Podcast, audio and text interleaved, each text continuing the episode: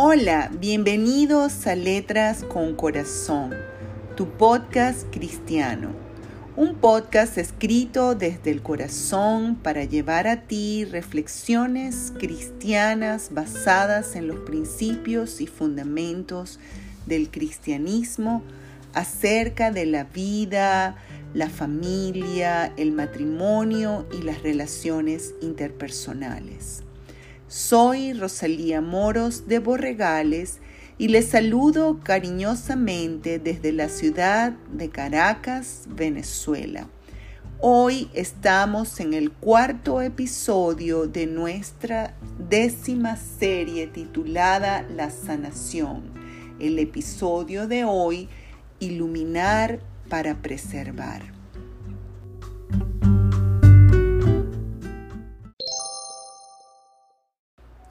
Iluminar para preservar. En los últimos meses he compartido con ustedes mis experiencias de fe durante la enfermedad de mi hermana María Aurora. Y luego de su partida a su hogar celestial, he compartido acerca del proceso del duelo. He abierto mi corazón ante ustedes acerca de algo tan íntimo, por lo doloroso que puede llegar a ser para de alguna manera convertirme en ayuda, para ser de ayuda para aquellos que atraviesan por el mismo proceso del duelo. De allí que llamara a esta serie La sanación. Recuerden que en este podcast cada serie consta de 10 episodios. El episodio de hoy es el cuarto de la décima serie.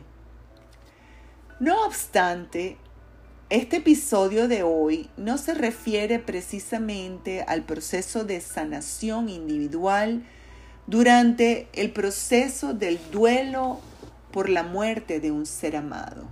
Por el contrario, es un episodio que nos reta a levantarnos cualquiera que sea el lugar donde nos encontremos para ser parte de la sanación de nuestra sociedad de nuestro país, del mundo entero.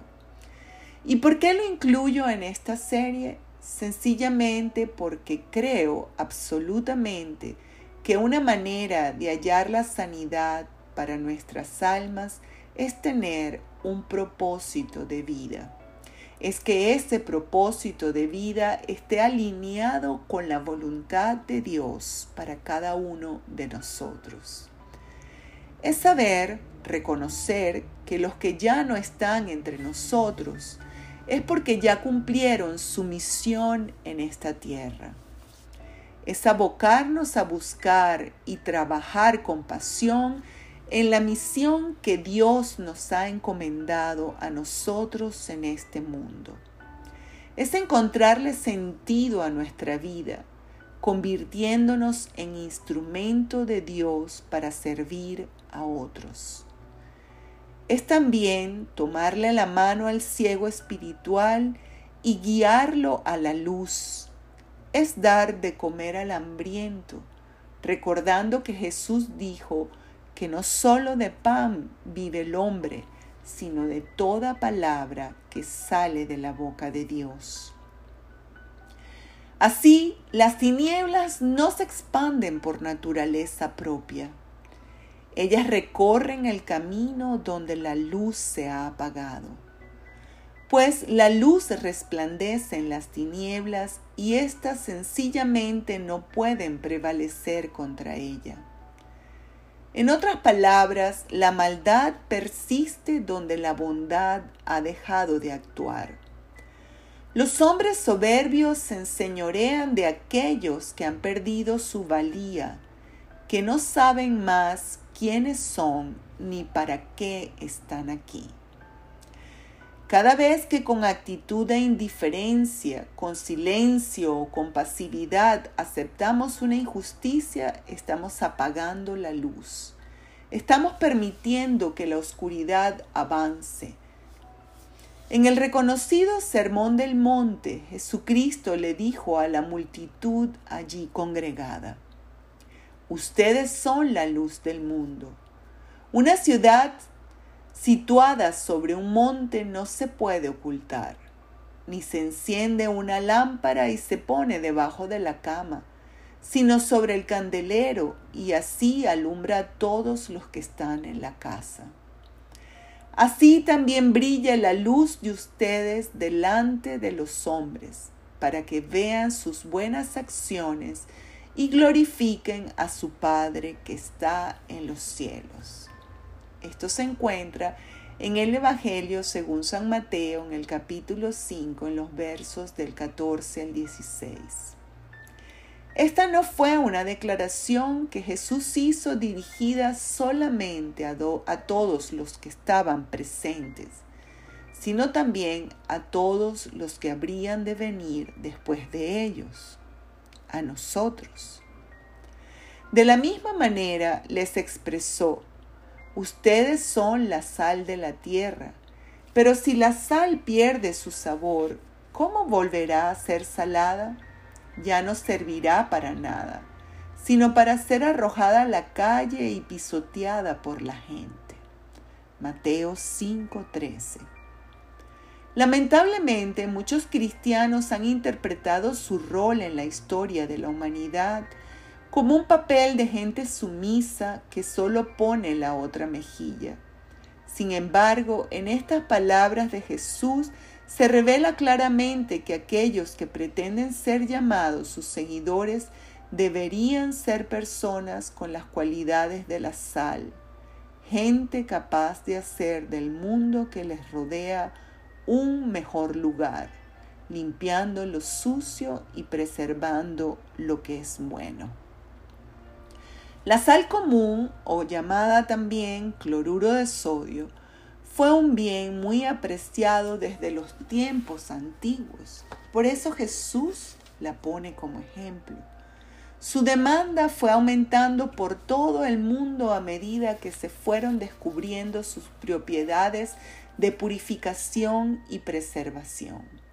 Su uso se extendió desde la cocina, pasando por la limpieza o desinfección, la cura de heridas, hasta su uso más importante, que fue la preservación de alimentos.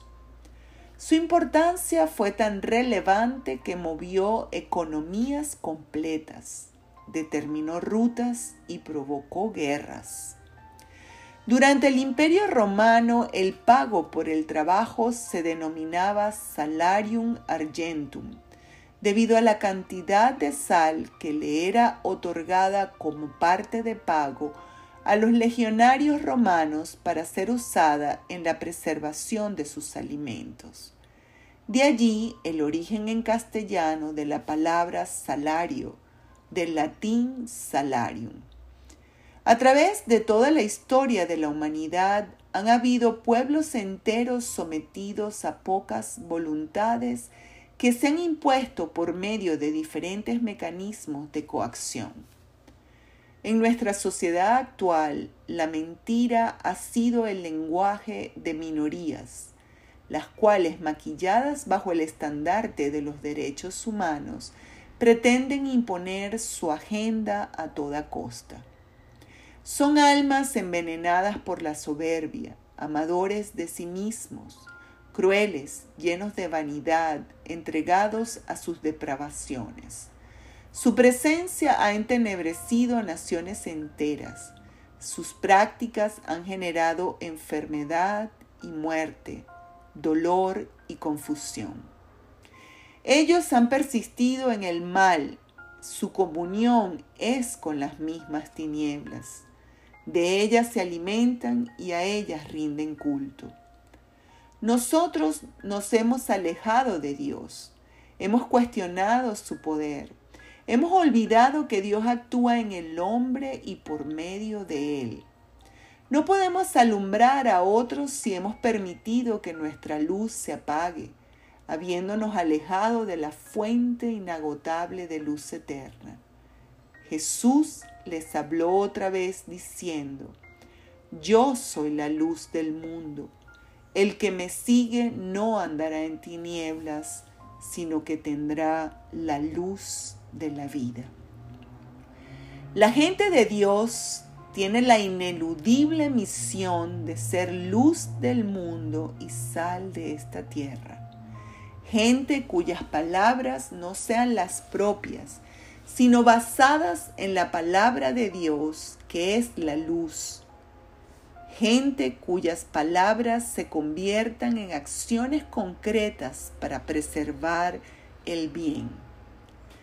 Cada vez más el mundo carece de seres humanos capaces de levantarse para expresar y mantener una proposición frente a lo equivocado.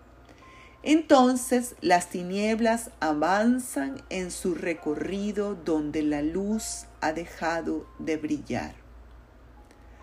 Pareciera que la palabra no estuviera borrándose del vocabulario de muchos pues prefieren dar el sí para ser aceptados por una sociedad complaciente.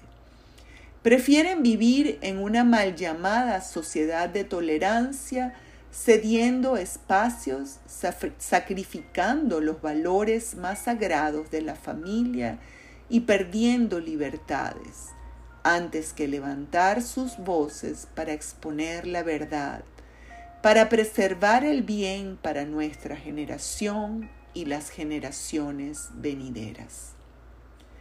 El peligro de esta terrible actitud fue advertido por Jesús. Cuando la sal pierde sus propiedades, pierde la capacidad de ejercer sus funciones. Solo sirve para ser arrojada a la calle y pisoteada por la gente. Como estamos hoy en día, viendo los valores más preciosos, el fundamento mismo de nuestra sociedad, absolutamente distorsionado por pequeños grupos que pretenden literalmente pisotear la vida y la verdad de la familia. Debemos cambiar de actitud. No podemos persistir en ser buena gente, pues así como la sal produce dolor al ser usada en la sanidad de una herida, muchas veces el comportamiento cristiano no será interpretado como el comportamiento de gente buena, amable, simpática o empática, aunque actuemos en amor. Siempre debemos ser humildes, pero nunca sumisos. Es necesario comprender que los cambios en una sociedad se producen desde los círculos más pequeños hacia los más grandes. Cualquier lugar donde te encuentres es el lugar para que asumas la actitud de ser sal de la tierra y luz del mundo. No podemos resguardarnos con una actitud pasiva mientras se empeñan en ponernos el mundo patas arriba. Tenemos que asumir posiciones para vencer el caos. Después de todo, los que callan su voz, los que no asumen posiciones de valor, ineludiblemente terminan sufriendo las consecuencias del errado proceder de otros. Y esta es la condenación, que la luz vino al mundo, pero los hombres amaron más las tinieblas que la luz, porque sus obras eran malas. Porque todo aquel que hace lo malo aborrece la luz, y no se acerca a la luz para que sus obras no sean reprendidas. Pero el que practica la verdad viene a la luz para que sea evidente que sus obras son hechas en Dios. Juan 3 del 19 al 21. Hoy el llamado de Dios se repite. Él quiere que seamos luz del mundo y sal de la tierra.